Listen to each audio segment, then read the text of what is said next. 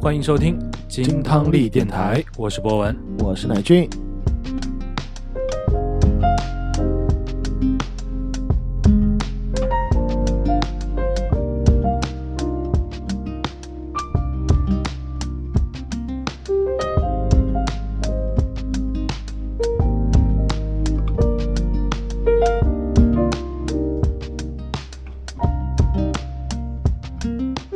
新一期的节目，耶、这个背景音乐一起来，嗯，就是有那种氛围了。那种氛围？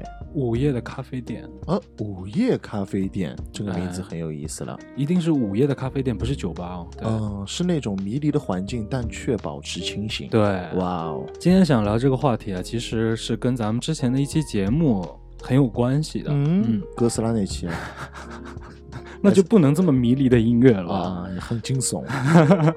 之前我们聊 Woody Allen，我们其实，在节目最后留了一个尾巴，没有去延伸下去讲。嗯，啊，我们有讲到的，就是 Woody Allen 对于感情的一些观点嗯啊，但是我们没有很深入的去聊下去。嗯嗯嗯啊，这期节目呢，我们正好借这个机会啊，把这个话题给它聊下去。嗯另外呢，其实还有一个契机啊，我们之前在听友群里面，正好有个朋友提了个问，嗯就是关于感情方面的问题。对对对，哎，看到大家还对这方面挺有感兴趣的，然后嗯哎给了一些自己的观点。啊嗯嗯嗯那不如借这个机会，就跟群里面的朋友大家来投稿，有一些素材关于感情方面的问题，是否想听听我们有一些什么样子的观点，跟大家一起来聊一聊。是我们放在节目里面，也跟大家一起来讨论讨论啊嗯。但是我们不会在这里面实际的提到谁。嗯那我们就话不多说了，先来第一个吧。嗯啊，第一个其实一上来啊，我觉得就算是一个重磅了。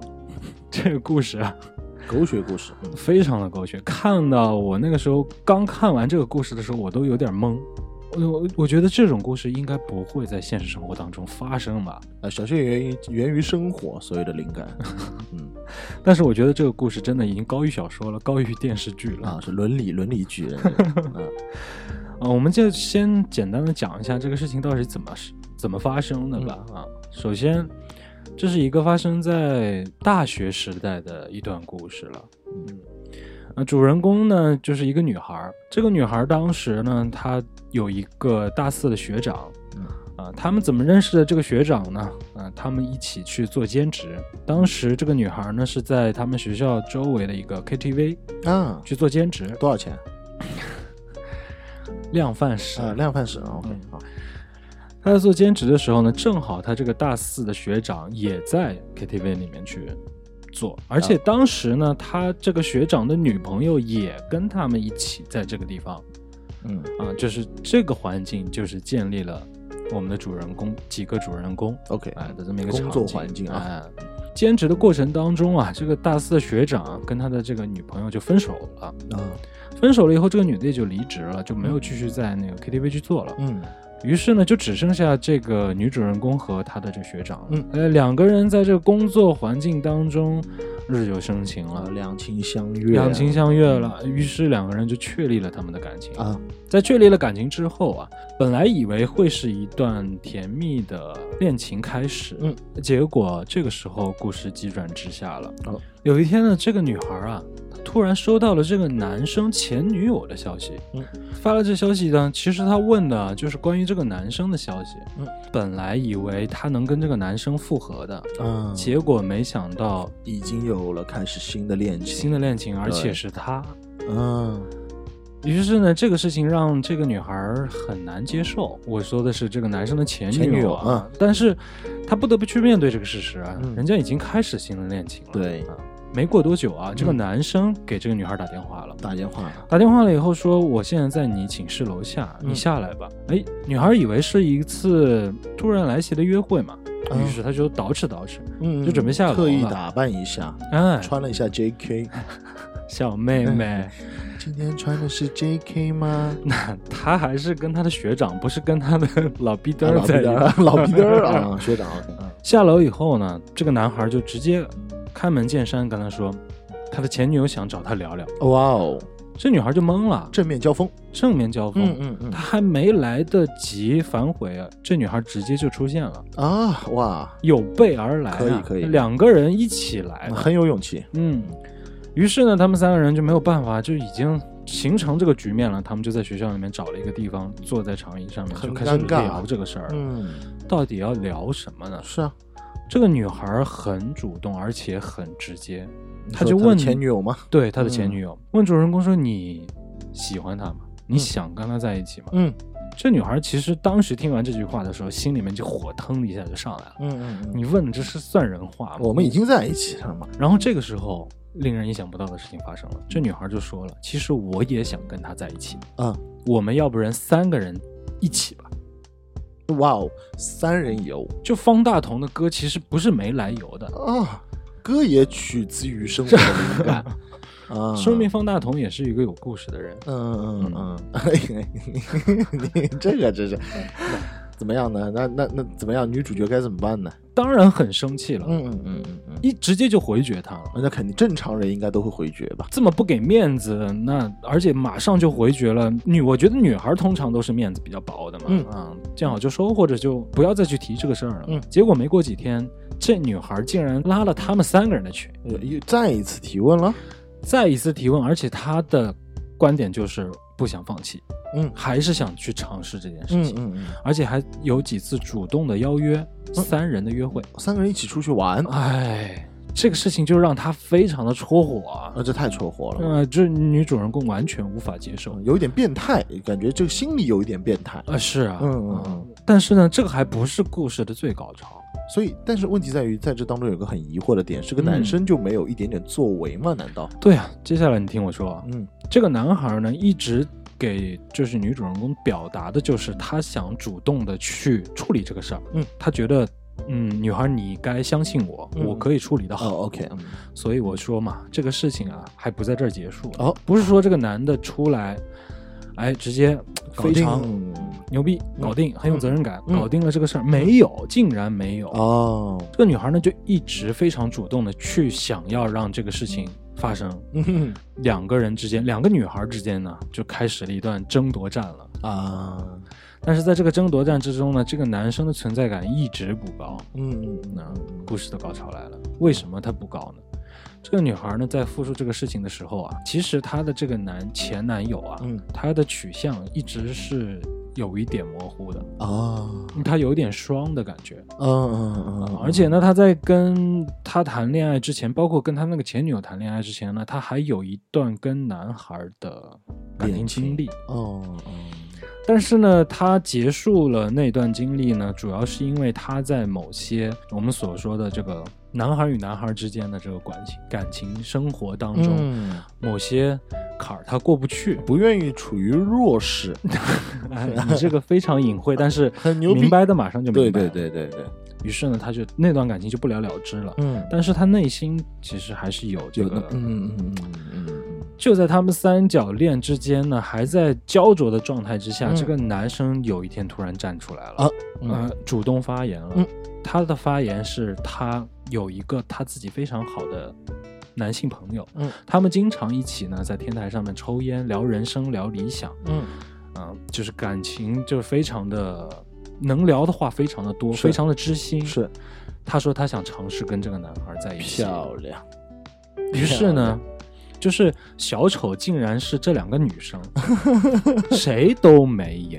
嗯。这男孩就选择了另一个男孩，嗯这个故事也就这样子结束了。啊，可以说是跌宕起伏啊，有点像在拍文艺片的感觉，就是这个结局呢，就是所有人都没有想到，嗯嗯，嗯以为会是一场嗯两个女孩之间争夺爱人的一个故事，结果两个人都是小丑，嗯。就这个事情就让这个女孩就一直耿耿于怀。嗯耿耿于怀，并不是在于说遇到了一个这样子的男生，嗯。耿耿于怀的是为什么这种经历让自己碰到了。呃，能遇，因为是这样子，在整个的感情故事当中啊，我嗯觉得最可怜的是女主角，因为我觉得女主角是没有一点点问题的。他是没有问题的。而且他自自始至终他的态度、他的立场都是非常鲜明。对，而且我觉得是要对他的立场点个赞的。嗯，是他爱这个男孩，不愿意妥协。不愿意妥协，嗯什么都不可以妥协。嗯我而且你必须要知道这个事实，我已经跟他在一起了。嗯嗯嗯嗯，所以这个事情，我觉得，嗯，当时我看到这个故事，我说我的头就一直很懵嘛。在接下来的朋友的投稿当中，有一个类似的故事。哦。这是个男孩啊，嗯。这个男孩呢有一个女朋友，嗯。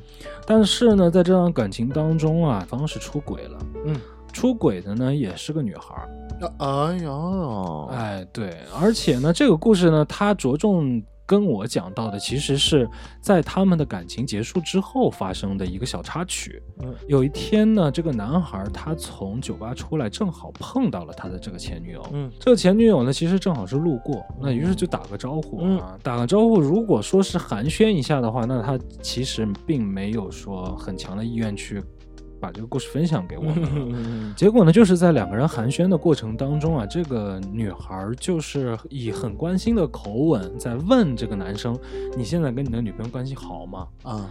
啊，我在他跟我讲这个故事的时候，我明显的感受到了这个女孩儿在虽然他们有一段感情，但是他是完全不会去对这段感情有任何的呃心里面留下任何的东西的。嗯他就是在我看来是一个很挑衅的口吻在问这个话的。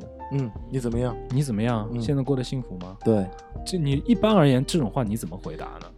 呃，很难。其实我可以跟你说，我过得很好啊，非常的好，跟你没有任何关系。嗯，你可以这么去回答他，但是他问的那个话确实是让人很不舒服的。嗯我觉得真真的是一段感情结束了，是不管以什么方式结束了，都没有必要去做这种事情嗯，啊、我觉得是听到了一丝挑衅啊，但是可能可能不一定是这个样子。可能不一定，但最好不以上不要是这样。但是我其实我在我的生活当中，嗯也有朋友跟我分享，真的有这样子的事情，就是他跟你分手了以后，他可能有了更好的生活，他觉得他的现在这段新的生活可能会比你跟之就是他跟你在一起之前还要好。嗯于是再一次见面的时候，他可能就是有带有一点凡尔赛的那种感觉吧。嗯嗯嗯啊，虽然但是他表达的那个语气是很关心的，结果他其实想凡尔赛，我觉得这个真没必要。或者就是呃，在跟你分开以后，然后接下来在一个新的恋情的过程当中，你会发现他疯狂的去炫他的，就炫现在的一些生活，或者说去炫现在的一些感情生活。对，啊、突然间可能就是为了发给你看，或者发给你的朋友看，就告诉你你离开我之后我过得多好，嗯，就这个样子。我觉得你这个故事还告诉我们一个很重要的点，哦就是在呃我们的感情生活当中，你不只要提防自己的同性，还得去提防自己的异性。因为现在这个社会的包容度越来越大，或者说呃思想的程度越来越开放以及先进吧，你知道吗？就是说我现在听到的越来越多，越来越多，呃，感情故事也好，呃，出轨故事也好，我会发现都带有一些同性的成分。同性异性其实并不是今天这个故事的重点那当然啊嗯。我觉得这个都是我们统称为追求感情。嗯嗯，但是你刚才说的那个观点啊，我就呃有点想要来说两句。嗯你说就是在感情当中有一要自己内心要有一丝提防。嗯嗯，其实我并不想用提防这个词，嗯我想要换成它的另外一面。嗯啊，多一分信任。信任的并不是对方，而是自己。嗯因为我一直觉得，一段感情两个人嘛，你能知道你自己在想什么，你也可能在两个人相处的过程当中，越来越熟悉对方，越来越知道对方想什么。但是你不是他，你不是对方，你没有办法完完完全全的就知道对方在想什么，对方会做什么。我觉得，索性你给自己多一份信任，嗯安全感来自于自己。嗯如果这个安全感能来自于你自己的话，真的有的时候发生的那些不可控制的，对方真的就离开你或者是出轨的时候，怎么办？这件事情对于你自己的伤害其实会降得很低啊啊。但是我们不能说这个事情不会带来伤害，嗯但是如果你是一个聪明的人，你先从自己的角度去处理这个事儿。因为我一直觉得你，比如说啊，嗯，去翻看对方的手机，去了解对方的一举一动，嗯去哪里了，这个事情其实会让自己很累，嗯嗯，而且这种心理的不安全感和不稳定感会 影响生活。影响生活，嗯影响到自己的生活。嗯啊，我觉得这个事情是完全站在单独一个人的角度去讲的。嗯嗯，就是被出可能潜在被出轨的那一方。好了，我们结束了这一段超现实主义的这个故事之后啊，这太 抽象，抽象啊，抽象派了啊，嗯抽象派我们接下来这个故事啊，显得有那么一点点现实了，写实派。写实派了。嗯这故事的主人公呢，还是一个女孩儿。这个女孩儿呢，她其实是刚开始了一段婚姻，新婚的夫妻，小哦夫妻，新新婚燕尔，新婚燕尔的一对小夫妻，在他们刚开始步入到婚姻生活之后啊，他们其实理所当然的就是在去规划一些未来的生活，嗯嗯，包括他们的发展。嗯其实，在结婚之前呢，两个人就有一些规划了啊、嗯。就是说我们如果结婚了以后，我们一起选择一个新的城市，哦，那个城市都是两个人彼此很向往去的地方。嗯。到了那个新的城市以后，我们展开我们新的生活，嗯。我们开始我们的职业的规划嗯去发展。嗯。但是呢，就在这个过程当中啊，这个主人公的家里发生了一些事情，女孩的妈妈生了一场病。嗯嗯、生了这场病之后呢，其实对于他们的这个计划算是有一点打乱了。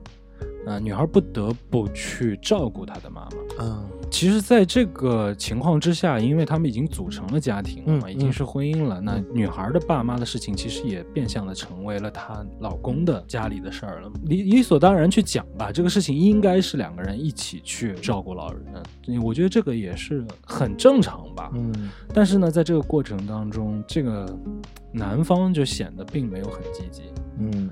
而且呢，似乎有一些抗拒。嗯。我的理解感觉就像是一个借口似的，嗯。对于这个人生的规划，两个人产生了分歧。嗯，但是我觉得这个分歧不应该是在这个事情这个时候去讲吧？对对对啊对，因为毕竟家里面老人生病了嘛，嗯应该大家一起先齐心协力的先把这个事情处理好。所以这应该也不是一场小病吧？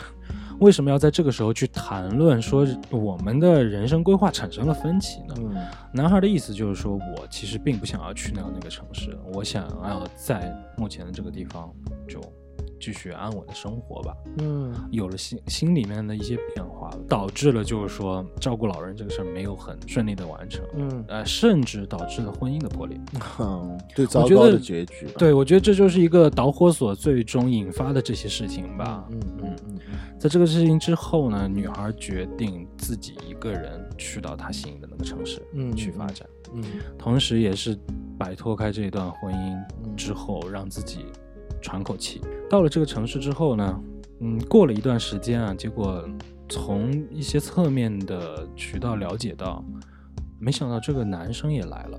哦，所以他还是来的，并没有像他所说的留在当地安稳的生活。所以我在故事一开始的时候，我觉得这是一个借口，嗯啊，只不过是因为那个导火索引发的。嗯于是这件事情呢，其实就让他心里觉得很现实。他面对到这段压力，其实是已经超越了这个婚姻本身了。当时的情况正好是临近春节嘛，他没有选择回家，嗯没有选择回家，正好是有一个 还不错的一个理由吧，因为这今年的这个疫情是倡导大家就地过年嘛。对对对，他其实心里面还有另外一件事，就是他不想回去去面对这件事情，因为他不得要不跟家里人去讲这个事儿，嗯嗯嗯。能拖一拖就拖一拖。那家里人现在还不知道他们俩离婚了吗？对，所以这个事情我觉得压力是大过于这个故事本身的，嗯而且这个压力来自于就是所谓的现代社会和这个舆论和传统家庭的对于婚姻认知的这层压力。嗯嗯嗯这是一个挺让人伤感的故事啊！我们不想去过多的去聊这个故事本身到底谁对谁错。对，呃，我觉得希望呢，时间能够冲淡这段回忆吧，让他尽快的开始新的生活。嗯在节目里面聊一聊，嗯，我们现在这个时代，我觉得正好是一个九零后要开始做时代这个时代的主角的时候了。嗯嗯我们这代人在面对现代社会的社会舆论和来自于家庭这种责任的情况之下，我们该如何看待婚姻？其实是这样子的，就是我们这代人跟父母看来，婚姻的这个关系肯定是完全不同的。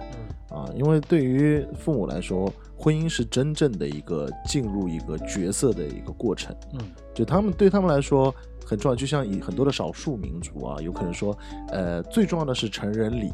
一开始说，比如出生、没错，成人礼以及结婚，没错，就这么简单，最后就是死亡。嗯 他人生当中就这么几个重要的节点，而结婚就是很重要很重要的一个节点。像我们父母也是，不光说是法律，还有更多的层面是道德的压力、嗯社会舆论的压力。在那个风气的社会之下，无论你没有人会 care 你的生活幸福与否，但是你一定会走这么一个流程，因为在那个年代，你不结婚是一件非常怪的事情，很怪异。对，对你，你到了某个年纪不结婚，你是一件非常怪的事情。嗯就会疯狂的安排你去相亲或者怎么样的，你就像完成作业一样，你在这个年龄段你就该结婚，在下个年龄段你就该生孩子，嗯是这样子的，搭伙过日吧。可能说更多的那种关系在于生活，共同生活。而我们现在这个年代的人，每一个人都有非常强的自我主观，我们明确的知道自己要去干些什么，而且我们也有很强的自己生存的能力。嗯但是我们只有一点能力是输给我们父母的，嗯就是责任。嗯负责任的态度，嗯在这件事情上面是跟我们父母完全不一样的，嗯负责任的态度。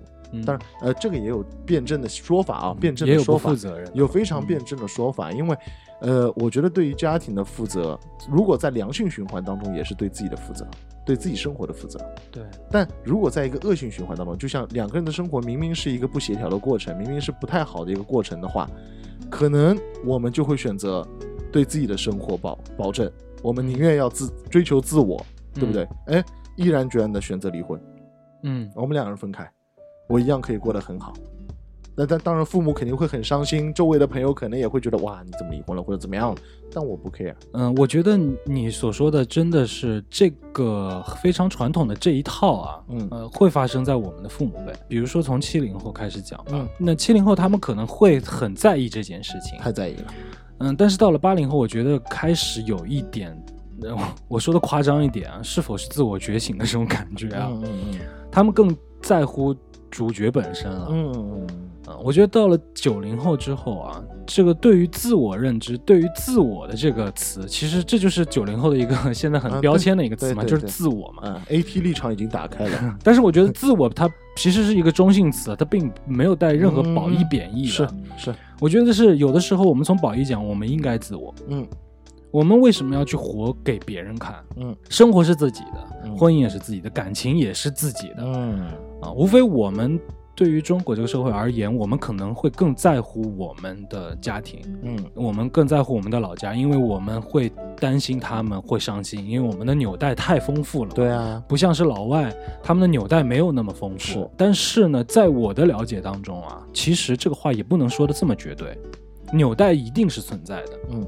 就比如说，呃，我们一直以来以为的就是说，嗯，国外的生活可能就是到了十八岁，啊、家长就会把你踢出门，让你去独立生活。嗯但这个并不绝对啊。呃也没有都是这样。像现在很多的国外的，比如说你去求学的这个过程当中，嗯你上完大学以后，你可能会读研，你可能会读博啊。嗯在这个过程当中，你的主要的精力是在于读书的，你并没有办法去很好的去平衡，我又能赚钱，又能供自己去嗯念书啊，嗯这个纽带必然之间就会产生。嗯而且另外一面呢，就是如果说这个家庭的经济条件还是不错的情况之下，父母其实是愿意补贴给自己的孩，子的。是的，是的，毕竟是一家子人，不可能真的像电视剧、电影里面那写的那么冷血啊。嗯是是，但是如果一旦产生了这种交集之后，你对于家庭的纽带就一定就产生了，对，你就不可能拿了人家的钱不去顾及人家的感受了嘛。哎，是的，如果说真的就像是嗯家庭一般的，或者是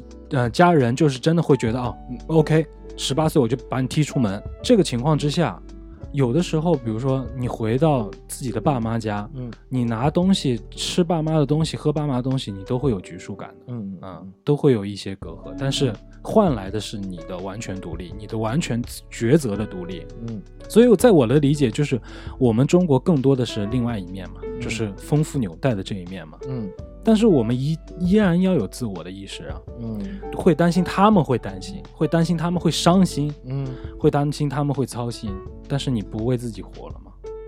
对吧？你还是要为自己活。有的时候，嗯，你换个角度去想，爸妈已经是过来人了，嗯他们难道还面对不了这个现实吗？嗯那他们会崩溃啊，会有很多的自己的一些心理负担。但索性你去把这个事情说了，你用更快的速度去离开了现在这个漩涡，开始了新的生活，让自己过得很幸福。其实爸妈慢慢慢慢的也会跟你一样疗伤的。嗯我一直以来自己的理解，我希望是这样子的一个生活。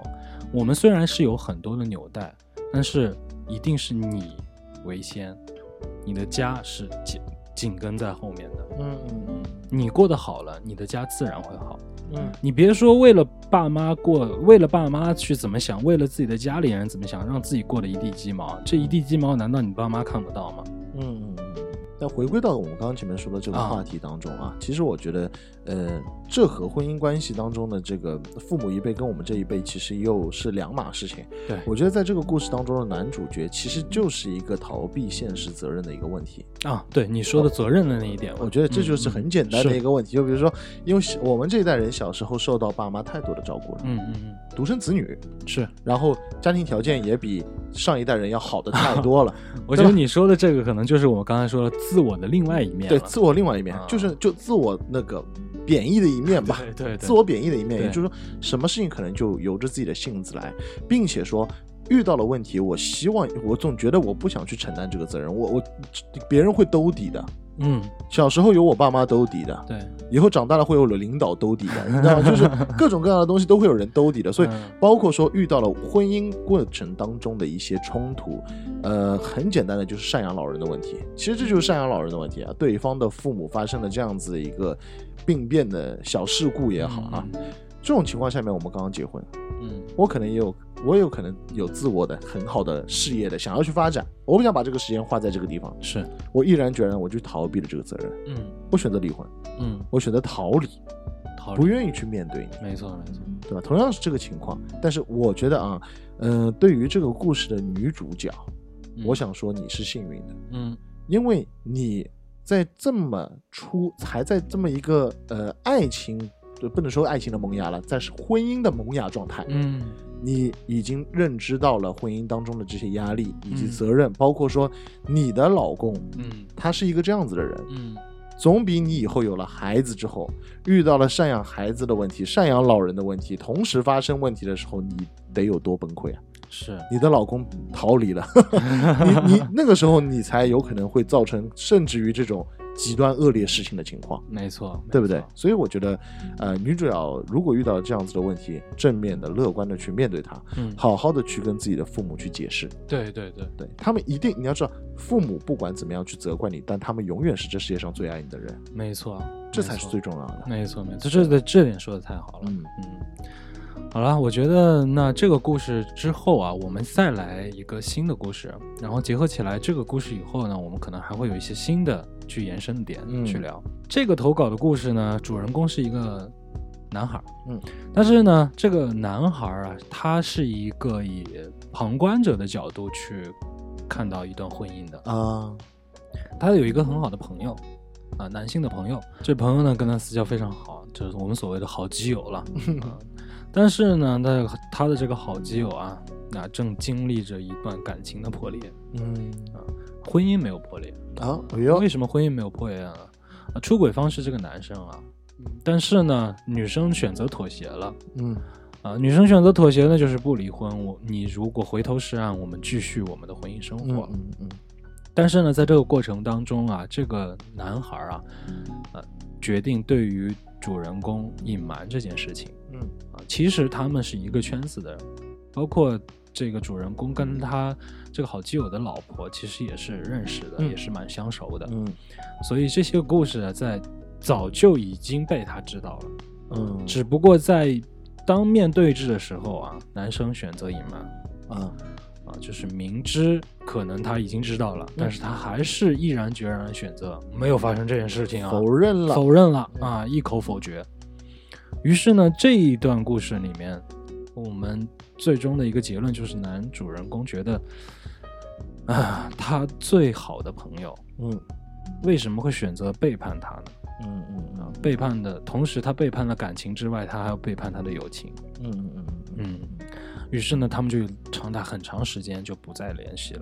嗯啊、就是觉得他无法接受这件事情啊。嗯首先，他觉得他无法接受他婚内出轨；嗯另外一个最让他无法接受的就是他隐瞒这件事情。嗯啊，因为这个事情已经发生到这个地步了，嗯你最最交心的一个同性的朋友，嗯，你不去选择。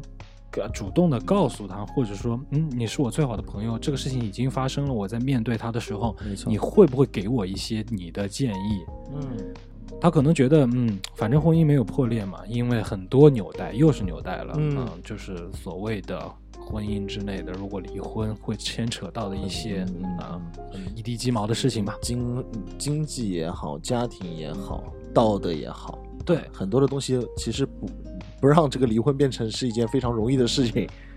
女生选择息事宁人以后，她反而觉得自己有余地去有周旋了，没错，否认这件事情敌退我进。还真的就是这种态度了。嗯嗯嗯所以从这个故事当中啊，嗯，就是我们的主人公给我的一个表达，其实他是有两点是让他自己非常生气的点，在这个故事当中，一个就是他对于他最好的基友对他的背叛，另外一个就是对于婚内出轨的这件事情。嗯啊，我觉得婚内出轨正好也是落在了我们之前无敌伦那期节目的一个核心当中去了。嗯啊，但是我们现在先把对于今天主人公的这个投稿，他很气愤的关于背叛的这件事情，我们先展开来聊一聊。嗯其实他讲完这个故事之后啊，我其实是挺站他这一边的，我挺认同他的。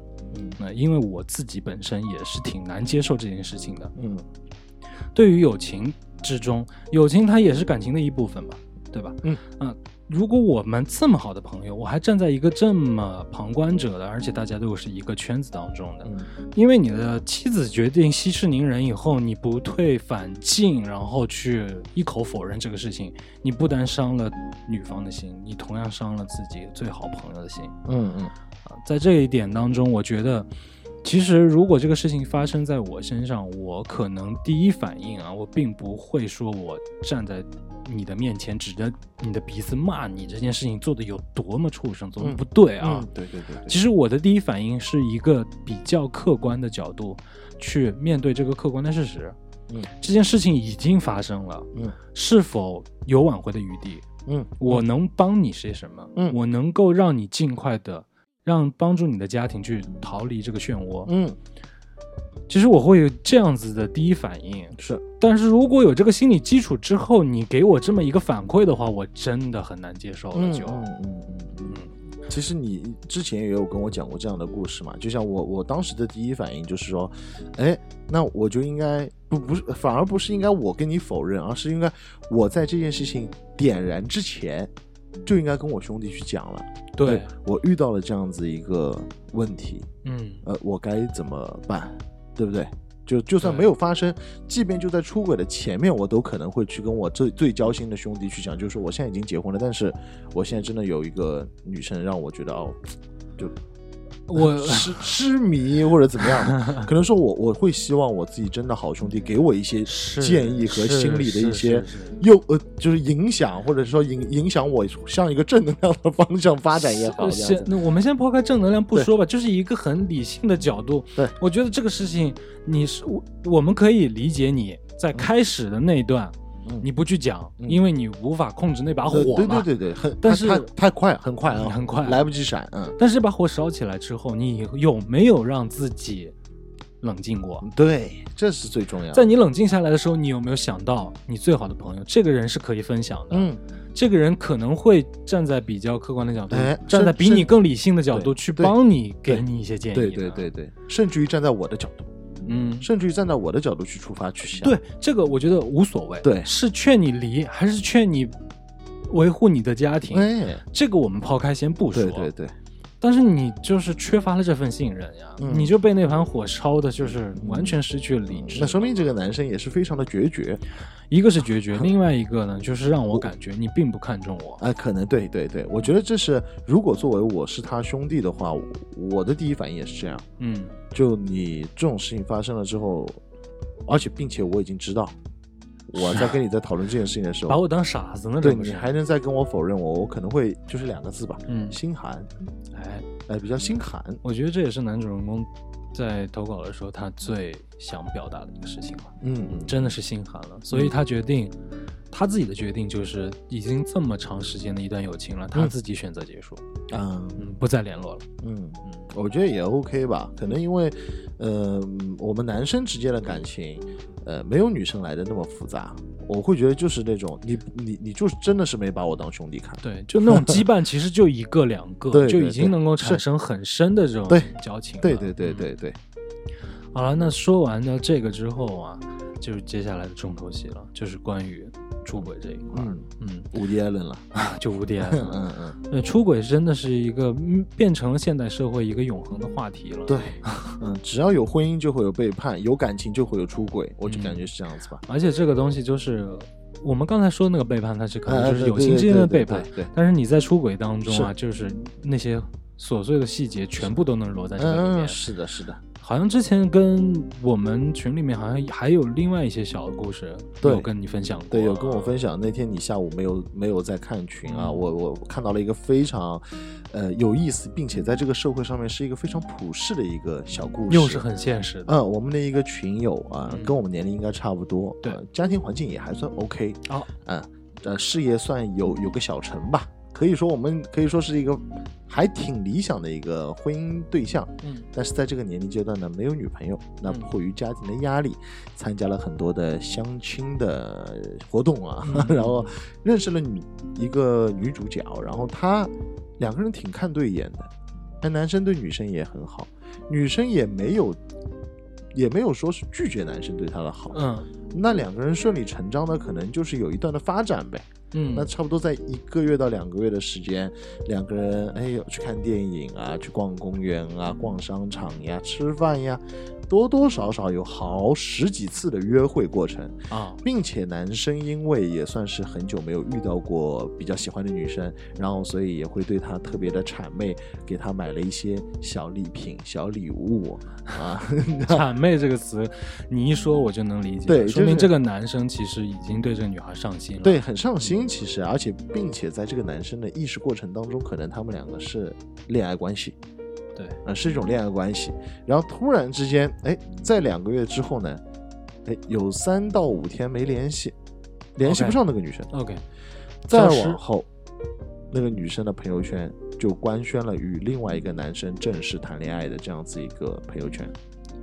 那我问一个细节啊，嗯就是他们两个人开始约会的时候，这个女孩有试出过这些类似的呃，并没有，就是、呃，没有接受，嗯也没有拒绝。嗯，呃，可能他的没有接受，对于男生来说就是接受，你明白吗？因为他接受的那个有点过了，对接受的程度程度有点，过了，为什么呢？因为对于男，因为呃正常的普世概念来说，一个女生跟男生可以出去吃饭、逛街、喝酒、看电影，并且接受男生送给她不那么不那么平平价的礼物吧，就是可能我会送你一些项链、衣服、包，嗯因为你知道，就正常的还蛮贵重。对对对，并且说正常的男女的交往过程当中，我也有很多的女性朋友，但我不会在逛街的过程当中给他们买衣服，你知道吗？就是那这种不可不可能的，我觉得。就是那种贵重的程度，已经让我们是否能理解成为定情信物的这嗯，种感觉了是是，是，就是那种，就是我们两个就在一起了嘛。我就而且并且说，你说一个男生跟一个女生在逛街吃饭的过程当中遇，就是到了服装店，然后觉得还好蛮好看的衣服，我给你买，像这样子的一种关系，绝对不是正常的朋友关系，我是这么觉得的啊。还有一种可能就是 Sugar Daddy 嘛，哎，是，哎，对对，那当然，他们他因为他们是相亲认识，更不会，应该不会出现这种情况嘛，不是通过某一些软件啊，啊或者这个我开玩笑 这对不对？或者是通过啊某一些地方发现的嘛，对吧？嗯啊，daddy 等等，那个那那个男生非常的痛苦啊，嗯呃，很痛苦。第一是痛苦吧，第二是有一种疑惑吧，嗯，哎，觉得自己可能是不是被被耍了吃瘪了啊，吃瘪了，被背叛背叛了啊，所以说，呃，在这个故事当中，我觉得其实还蛮普世的。就其实这种过程真这这个故事或者说这种过程当中的这些桥段，真不是我第一次听到。嗯。我在这里有有一个我自己的想法啊，嗯它可能这这当中牵扯到了一些文化冲突吧，哦，呃我试图去揣摩啊。呃，但是这个时候已经抛开了他刚才那段故事了啊。嗯嗯呃我站在我一个新的角度去讲啊，嗯文化冲突为什么叫文化冲突呢？其实，在国外有一个这样的理解嘛，大家应该都知道的。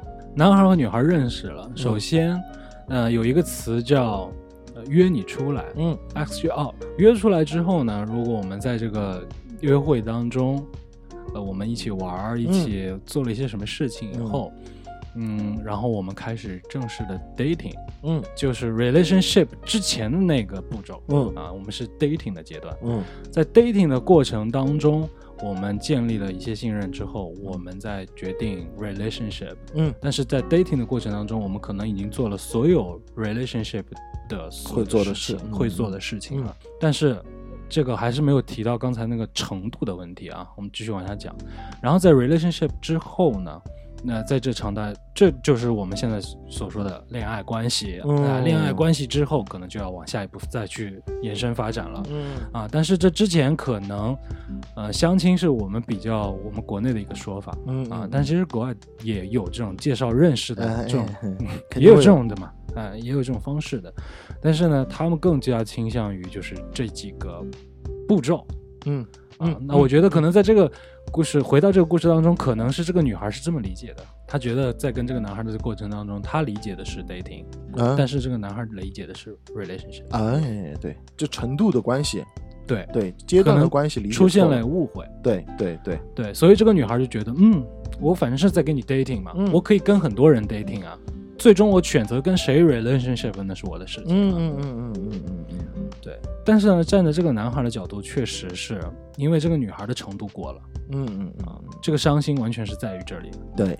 嗯我们在 dating 的过程当中你接受随随便便接受我这么贵重的礼物是你的不对。对就是你你会让我自然的而然的觉得我们已经进入到了下个阶段。是因为在 dating 的过程当中，我的理解就是我们之间是一个很平等的状态。是我对你产生好感，你对我有兴趣，我们在这个过程当中相互理解，我们可以做所有关于 relationship 的事情，但是我不会接受你很贵重的哎，是的，定情信物。对对对对对，我觉得还是在定情信物这个事情是的上是的是的对产生的误会嘛。所以我觉得在这里啊，嗯，站在这个男孩的角度啊，我其实更加偏向于说，他的潜意识当中已经有一个认知了，就是相亲大家都是认认真真来的，嗯但是没想到对方跟你有一个所谓的，我们打一个引号啊，文化冲突在了，嗯，于是就产生了一段感关系之间的风险了。对，嗯，所以我觉得有必要去讲嗯讲清楚，哎你是否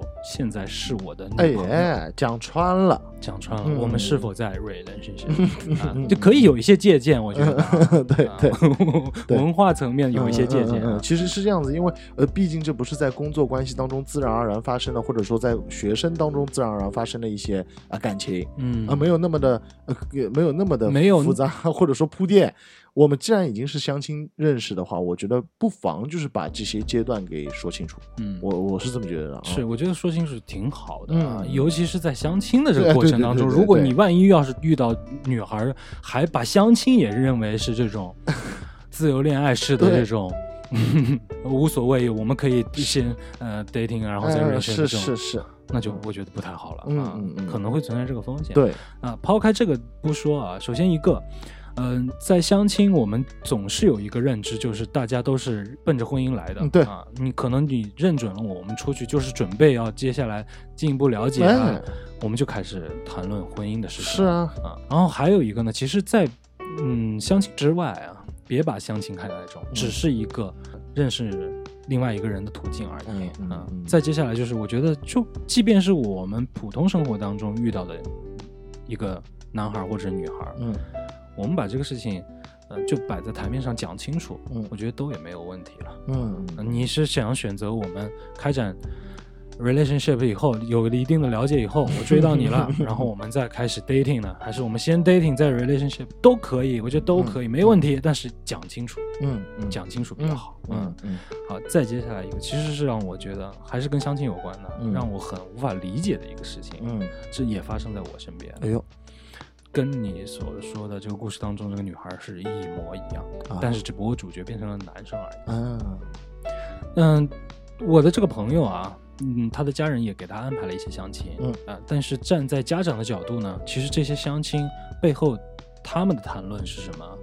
我会给你介绍相亲，你可以认识这个对方，好几个，无论是男生还是女生，但是你都留一手，嗯。就像是在应聘工作一样。嗯，你拿到了一个公司的 offer 的时候，你先别马上回复他，嗯，先马别马上回 offer，嗯哼，你手头上不是还有几个面试吗？可以，你等一等，如果这几个都给你 offer 了，嗯。你挑一个最好的。嗯嗯啊嗯。你可以给对方一些理由，就是说我嗯。看有没有办法很快入职啊，但是我对你是感兴趣的，嗯，哎呦，我操！啊，就变成了这种情况。嗯，你把感情跟这个应聘工作这个事情化为一等之后，就突然之间好像能理解这种心态了。嗯，我觉得这个事情就是无对于不知情者而言，这简直就是太不公平了。对，啊，这个事情其实我当时听到的时候，我蛮不认同的。但是这是人家的家事，我不太适合去过多的去讲。但是我自己心里面是有想法的，嗯我又去想这个事儿，我觉得其实这样真的不好。嗯你都所谓相亲了，而且中国传统意意义上的相亲，大家都是抬到那么高的一个层面上去嗯理解这件事情的时候，嗯你是否别那么明目张胆的对储备相亲对象？但是这个事情在现在的社会当中已经是一个很普遍的现象，嗯，是是是是是，走马观花看看，对吧？嗯都都都得留一手，都得留一手，都得留一手。很奇怪，我觉得嗯真的很奇怪。嗯，我觉得这其实是，嗯对我来说，我觉得这是有点扭曲的爱情观。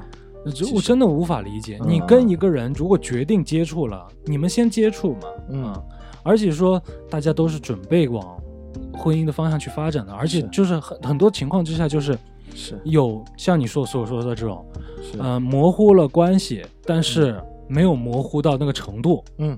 还有的就是确认了关系，但是还在继续相亲。嗯嗯，我所说的扭曲就是这样子的也会有也会有，嗯。啊。当然，你只是认识一下，你可以多认识几个，这个我我无可厚非，我不反驳，我只是在反驳那两个点。对对对对，你又跟人家在 relationship，嗯然后呢，或者是说你不挑明，但是又跟人家程度很模糊，嗯，哎呦，这个让人真真的无法理解。我觉得这都是程度上面的把控。嗯嗯，这个把控真的是我觉得还蛮重要的，就千万不要扭曲自己的感情观跟爱情观。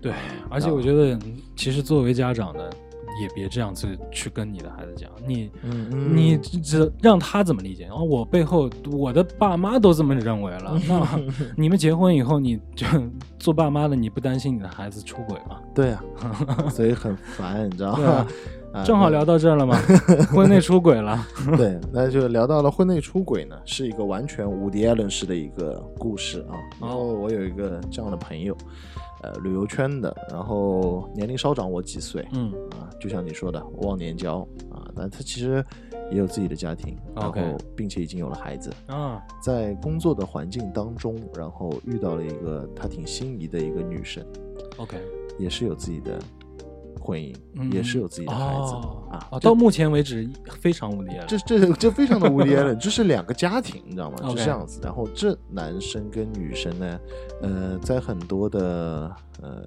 活动或者说是出差的过程当中，哎，有一些小感情。火花，对，然后很浪漫的一件事情是在国内的某一个地方，然后是在一个 villa 的一个一个就全是 villa 的一个工作环境当中嘛，嗯然后就说，哎，那晚上要不要呃聊一下或者怎么样的？哎，其实那个时候是真的非常非常普通的关系，非常普通的关系，呃，聊什么呢？就就只是说聊一些工作，或者说聊一些其他随便怎么样，就觉得哎，今天晚上还挺适合说在室外的环境下面聊一下天的。哎，正好因为在晚宴的过程当中有一些酒，有一瓶红酒，啊，哎，那我们就一起喝一点吧。就是这个化学方程式的催化剂也有嗯，是，就是就聊天，当然因为你知道漫天繁星，你知道，就是你所知道的美丽的一些环境都有了，呃，万事俱备，对，就是非常美丽的环境，呃鸟语花香，然后漫天繁星，非常好的红酒，然后然后很漂亮的玻璃杯，然后最好的你我，你知道吗？嗯就是那种感觉。其实碍于很多的工作的关系，或者说怎么样，其实没有发生什么啊，那天其实是没有后续，没有发生什么事情，然后其实回到了自己的生活当中，其实都两方面都会心有一些余悸吧。因为有种子了，对，都心有余悸吧，都会觉得哇，这一步该踏出还是不该踏出，你知道吗？就是两个人其实心里面都已经火花已经已经冒到嗓子眼了，但是都有一口气都在忍住，只要张嘴就喷火了。对，但是又机缘就是这么机缘的巧合，又莫名其妙的在某一个地方遇到，很巧的遇到，然后遇到了之后呢，又嗯说一起吃个饭吧，然后就突然之间男生就忍不住了，嗯。一把就拉住了女生，嗯，就说嗯我真的不舍得你，嗯就这样子，啊。其实故事讲到这里啊，我觉得都是很无敌艾伦，嗯但是他并不是无敌艾伦的核心。啊嗯嗯啊，这个男的是你的好朋友吗？嗯嗯，其实我想知道他背后的故事，嗯他现在所处的婚姻的那段嗯东西。嗯如果没有那个背景的话，嗯应该不会让他有这么大强烈的反应，去激发这个是的，所谓的出轨。对对对对，因为如果没有婚姻关系在的话，他就非常的不无敌艾伦了。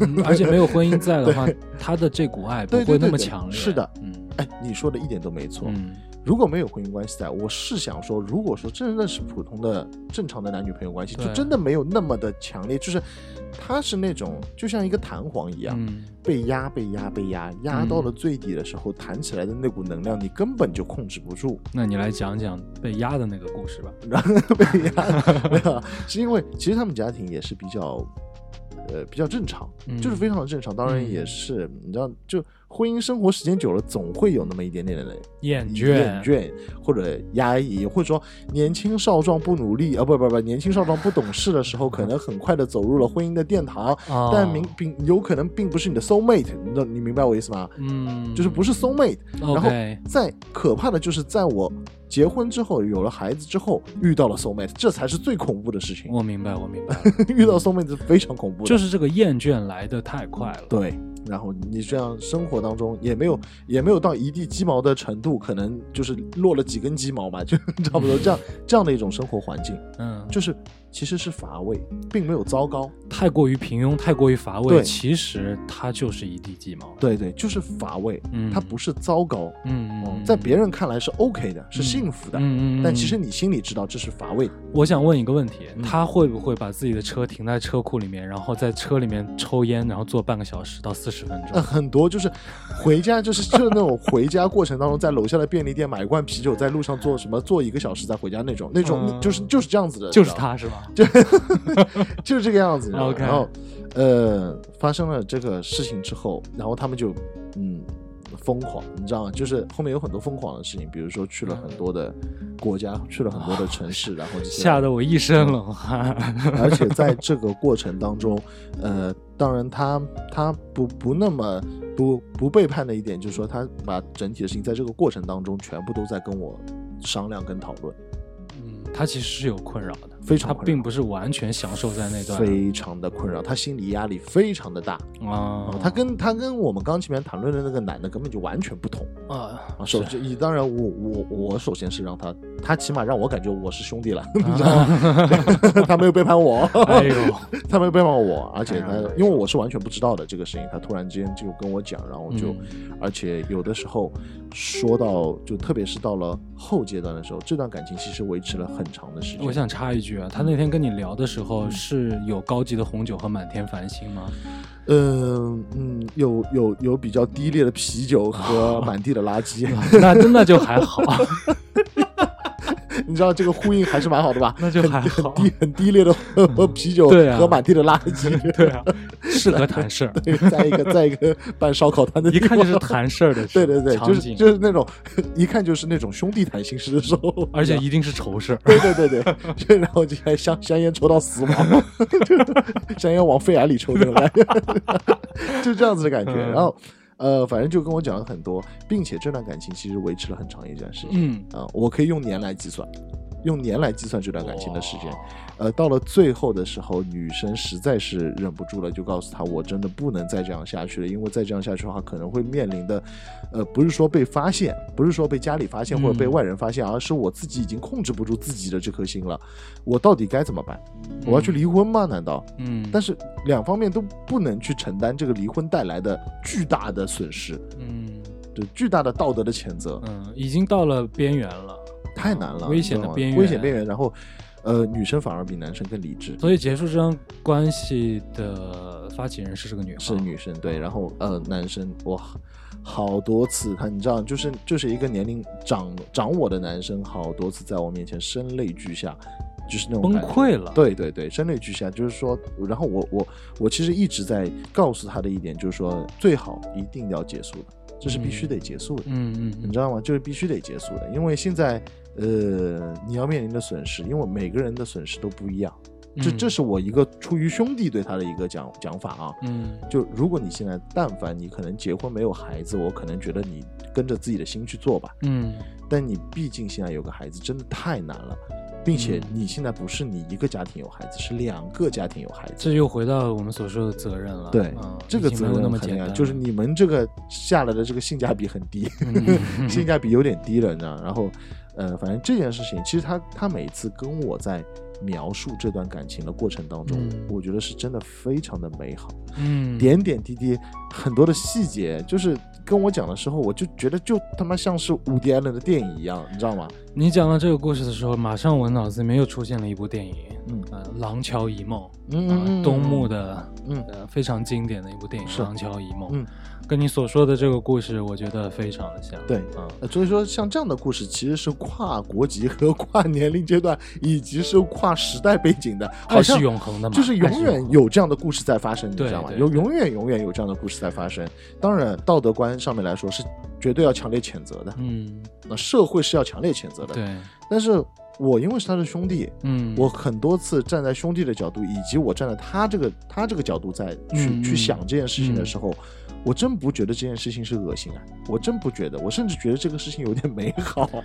嗯，嗯所以你这个故事讲到这里啊，我们正好就是可以聊这个话题了。嗯嗯，我们往往站在旁观者的角度去看这样一段故事的时候，嗯我们可以甚至会把它理解成为《廊桥遗梦》这么美好的一段故事。嗯我们有的时候会觉得它呃一地鸡毛，反映的就是这个社会的种种嘛、嗯啊百态，但是这个永远都是你是旁观者的时候。对但当你要是站在这个故事当中，你是某一个角色的时候啊，嗯你就已经无法去享受这个故事了，无论好与坏。对，对对，太太难了。这里只有主角和配角。嗯嗯嗯嗯嗯，确实是，就是主角跟配角嘛。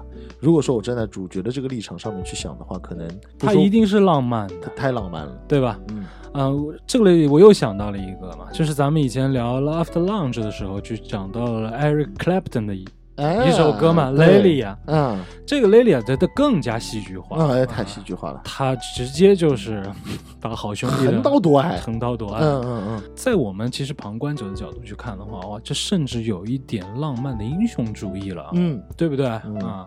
但是其实，在这个关系当中，完全不能这么理解了。对，无非就是主角，你是主角，你是出轨的这一方，嗯。你会看到的是有浪漫的，嗯，嗯甚至有一些英雄主义的，哎是，但是背后呢，可能是带来了一些心理的负担和痛苦。嗯。然后呢，在配角就是这个不知情被出轨方，嗯，他看到的可能就完全就是悲惨的一些对。经历了，对对对，最后带来的全部都是悲惨的经历，全是痛苦。甚至蒙在鼓里，嗯，啊、这一辈子就是头上永远冒着冒着绿绿光，对，所以说我们我们真的是没有办法在这个立场当中去讲谁对谁错，嗯。错是主角，但是在主角看来他又有美好的一面，嗯嗯嗯，嗯，可能受害者是配角，但是在配角的这个过程当中，有的时候你甚至感觉不知情，都甚至替他有点侥幸心。是是是，啊如果不知情的话，对对对，由这个事情我就想到了啊，伍迪·艾伦一直在这个故事当中去探讨的这个事儿，就是我们在面对感情，它可能是比较感性的一面；嗯，我们再回到生活，它有可能是理性的一面。是，的，嗯，但伍迪·艾伦毕竟是在拍电影，嗯，他毕竟是用艺术的角度去描绘一些事这个事情而已。那如果我们真正回到现实生活当中，嗯我们如果这个事情发生在你身上，嗯，你还能像现在这么轻松去谈论这个很事很？难。这其实这些感情上面受到的这些痛苦，以及你的幸福也好、甜蜜也好，然后你所面临的心理压力，就像你刚刚说的那种心理压力，或者说是那种痛苦也好，这其实并不是说我们现在三言两语就可以把它解决掉的。嗯，我觉得这里啊，首先我们一定是要先聊主角，主角他其实就是这件事情的所有之后可能会发展的种种连锁反应的一个导火索。嗯我们不批判你对感情的认知，不批判你对爱的向往，嗯这是每个人可以拥有的权利。嗯嗯，《廊桥遗梦》里面讲到的就是，你即便在婚姻当中，嗯你依旧有爱与被爱的权利。嗯，这个人甚至可以不是你的另一半，嗯嗯，不是你婚姻的另一半。对，但是这是人性，哎，你人性你是可以追求爱的，嗯你是无法控制爱与被爱的这种这个事实的、嗯啊，它就是扎根在我们的基因当中的。嗯我觉得啊，但是我们生活在这个现实的生活里面，我们需要做到的一个很重要的事情就是平衡。嗯你不能让感性支配你的人生，嗯支配你的生活呀。嗯嗯啊，生活其实更多的是理性的艺术，它嗯并不是感性的艺术。嗯感性的艺术往往都是用在无敌艾伦的哎，是艺术作品，艺术作品和我们谈论爱的时候。嗯所以我觉得这个时候真的作为主角，平衡这个事情，嗯甚至讲的严重一点，你要去控制。那控制哇，控制，你你无法控制你的想法，别人也无法干涉你的想法，但是你要控制你的行为啊，嗯，嗯，你要控制你的身体啊。是可要一定要控制啊，控制啊就是讲的，你你说的那个平衡就是这个样子，嗯。平衡理性跟感性，嗯，平衡你的爱跟生活，平衡自己跟自己，你知道吗？讲的讲的粗俗一点啊，嗯你无法控制你的生理反应，嗯，但是解开皮带这个动作你是可以控制的。哎，是的，是的，是的，有的时候我也控制不住，就比如说你特别想小便的时候，你这个不能控制啊这个不能控制，控制的话容易出问题。啊，啊。好了，刚刚开个玩笑哎。啊，但是另外一点就是，啊还是要讲到《廊桥遗梦》，嗯。就是如果你真的觉得你的婚姻生活已经没有办法再维持，哎你已经在煎熬了，是的，是的，你就结束它。嗯，如果这个时候你遇到爱的人了啊，你通过一些理性的分析之后，嗯值得做，是，勇敢的迈出这一步。嗯这就是平，就是你平衡过后嘛，对，对，你但你平衡过后就行了嘛。但你不能说我的生活现在还没有到那个点，只不过我脑中脑补了那个未来的那个样子。对，这里就要讲到这，你在决定婚姻的时候，其实我个人啊，我更看重的就是两个人之间的一些默契。嗯那嗯这个比较概括的讲啊，嗯，默契在于哪里呢？就是在于你们会彼此调剂生活，哎，有情趣。对，这个是很重要的一点。是的婚姻生活当中的情趣，对甚至要比恋爱当中的情趣还还要重要。重对，这确真的是这个样子。就像我们刚刚前面说说的，呃，平凡的生活、平庸，嗯以及非常的这种乏掉的这种生活，可能比糟糕的生活，它就是糟糕的生活对，。其实它就是糟糕的你生活。看起来没有问题，它其实很很可能已经有很大的问题了。啊，就老一辈一直说嘛，平平淡淡才是真嘛。对 对但是其实对于现在而言，平平淡淡那就是等于一地鸡毛。对对对，已经很糟糕了。你没有办法在两个人的关系当中，我们不谈爱，你没有办法在两个人的关系当中去激发一些让人感觉到快乐和幸福的这种因素的时候，嗯你们还怎么在一起嗯生活啊？你跟朋友之间在一起，如果你们没有一些共同的爱好，没有一些共同的语言，嗯你们两个人也不可能很长时间维持友谊吧？对吧？再说粗俗一点，如果我们两个都不是爱喝酒的人，我们嗯可能也没有办法这么频繁的去见面了，嗯，这是肯定的嘛，对吧？那我们见面干嘛呢？见面干嘛呢？对我走了呗。对你刚刚前面已经说了，我们居然用到记记住了啊，我们一直所谓的经营你的爱情，嗯经营你的婚姻，嗯为什么要用经营这两个字？嗯你要用你的脑子跟心的。嗯爱情这件事情，并不是我跟你结结了婚之后就 OK 了，我们嗯这个感情就哎呀超级稳定了。嗯哎呀，我我操，我跟你他妈都已经签合同了，啊，不是这个样子的。所谓经营，是你要用脑子，嗯要用心去做这件事情。其实那个就是已经完全进入到了生活的艺术了，这个跟你的婚姻啊、纽带、感情什么的已经没有关系了，甚至跟你的孩子也没有关系了。对，啊，有了孩子，他只不过加了一而已。哎，是的，是的，你刚才又说到了一点啊，就像结婚千万别以为是签合同，嗯嗯哎，这就刚才我们也讲了嘛，有一点所谓我想讲的契约的事嗯，情。啊，契约，嗯。我们的婚姻，我们的那一纸婚约，可能是对于婚姻的一种契约，嗯啊它可甚至可以理解成为一种合同，一种合同，嗯它保障着一些东西，对，保障着我们社会人和我们婚姻过程当中的一些权利，对，但是这仅仅只局限于此，嗯嗯，仅仅局限于此。嗯嗯嗯，它跟你感情当中的保障是没有任何关系的。嗯是的，所以我一直觉得它婚姻对于感情而言，它完全就是相悖的。嗯嗯，就是我们所谓的社会当中的婚姻啊，对对，它其实是相悖的，嗯因为它跟感情没有关系。哎所以我们就会去讲嘛，这个契约到底有多重要？它重要到从恋爱开始嗯。就应该有这个契约。嗯。就是因为没有这种契约的感觉在，所以才会发生刚才我们所聊到那个女孩不断的接受对方的好示好，最终离开他也是毅然决然。这个误会啊，两个人之间没有契约，嗯。没有最浅层的契约，嗯。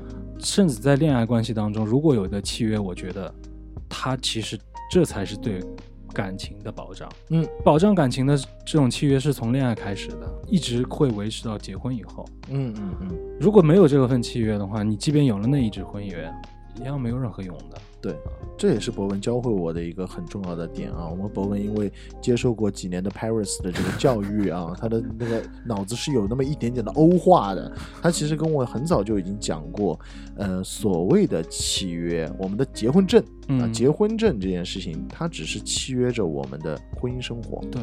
我们的权利、人权、经济的权利。对，但其实它根本就约束不了我们的感情。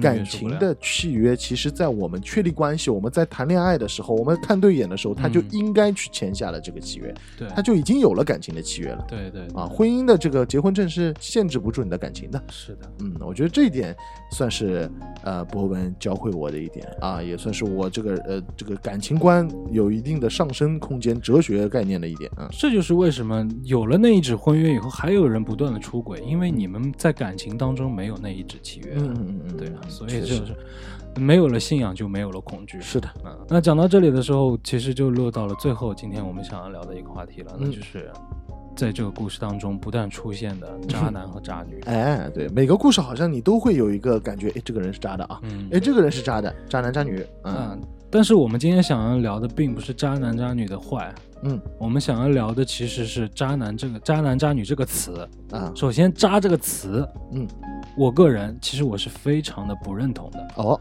嗯。而且我之前在看了一档节目啊，其实就是许知远的十三幺，啊，他当时请了上海的一个作家叫做金宇澄，嗯。他们正好聊到了关于渣的这个话题，嗯。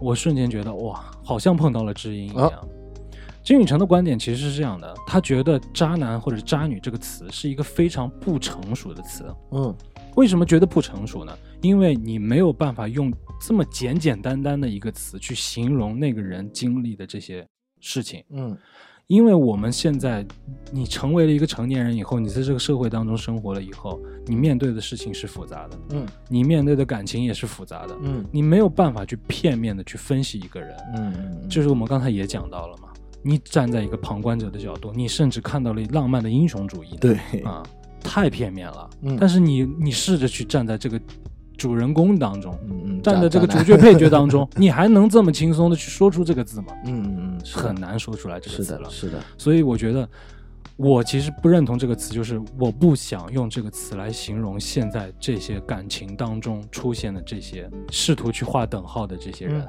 嗯我觉得他们也都是片面的。我们有知道他是有坏的地方，有不好的地方，嗯但是我们也知道他是有为难的地方，嗯甚至我们也知道他是有想要追求新的生活的地嗯方。嗯嗯为什么要片面的说他渣呢？嗯嗯嗯，人都是多面的，人是复杂的，对不要给人贴标签，对对对，不要随便贴个标签说人家是渣男，嗯。说人家是渣女，太幼稚了。我很认同金宇澄的这个话，真的太幼稚了。嗯就是从我做起吧。OK 从现在开始我就不做你渣男了。呃，你你肯定，但是你还是个渣男嘛，你居然已经帮渣男洗白到这种程度了，不是洗白，不是洗白，啊不是洗白真不啊是洗白，是他有坏的一面，对，他有做的不对的一面。坏男人的一面啊，但是这个事情，我们要从实际的角度去分析，他嗯到底坏在哪里，并不只能说他渣，因为你“渣”这个词，说明他这个人从根儿上就有问题啊，嗯，所以你觉得渣男这个词是不能随便去用的，太片面了。对对对。难道你就说这个这个人渣？呃，渣已就经是没有一无是处了渣已经是到了最最啊。根子里的一个鄙视的这个鄙视链底渣端了。子嘛，对吧？对，没一点好，是是啊。确实是，但是其实我想说的是，他在这种感情当中，他虽然有出轨，但是他有很多的原因。嗯嗯，嗯。你试图去了解过以后，你再去评价这个人，对。啊不要片面的去贴标签。好的，非常好与坏，你了解过以后，嗯甚至站在自己的角度，以自己的角度去想一想这个事情发生在自己身上以后，你再给一个客观的 评价而已。对的，你说的这一点很重要，就是说千万不要随便从好坏对错来判断一个成年人，哎，判断一段感情。有一句话说的永远不会错，嗯，成年人的生活没有对错，只有爱恨。哎呀，鼓掌鼓掌鼓掌了啊！我觉得这期节目正好你这句话非常好，做了一个结束语。嗯嗯嗯，今天其实，嗯，我们本身的节目安排当中是没有这个计划的，嗯。只不过是特正巧在群里面聊，嗯。啊、有了这么一个小的想法。是的。啊不如做一期这个节目，嗯。其实很实验啊。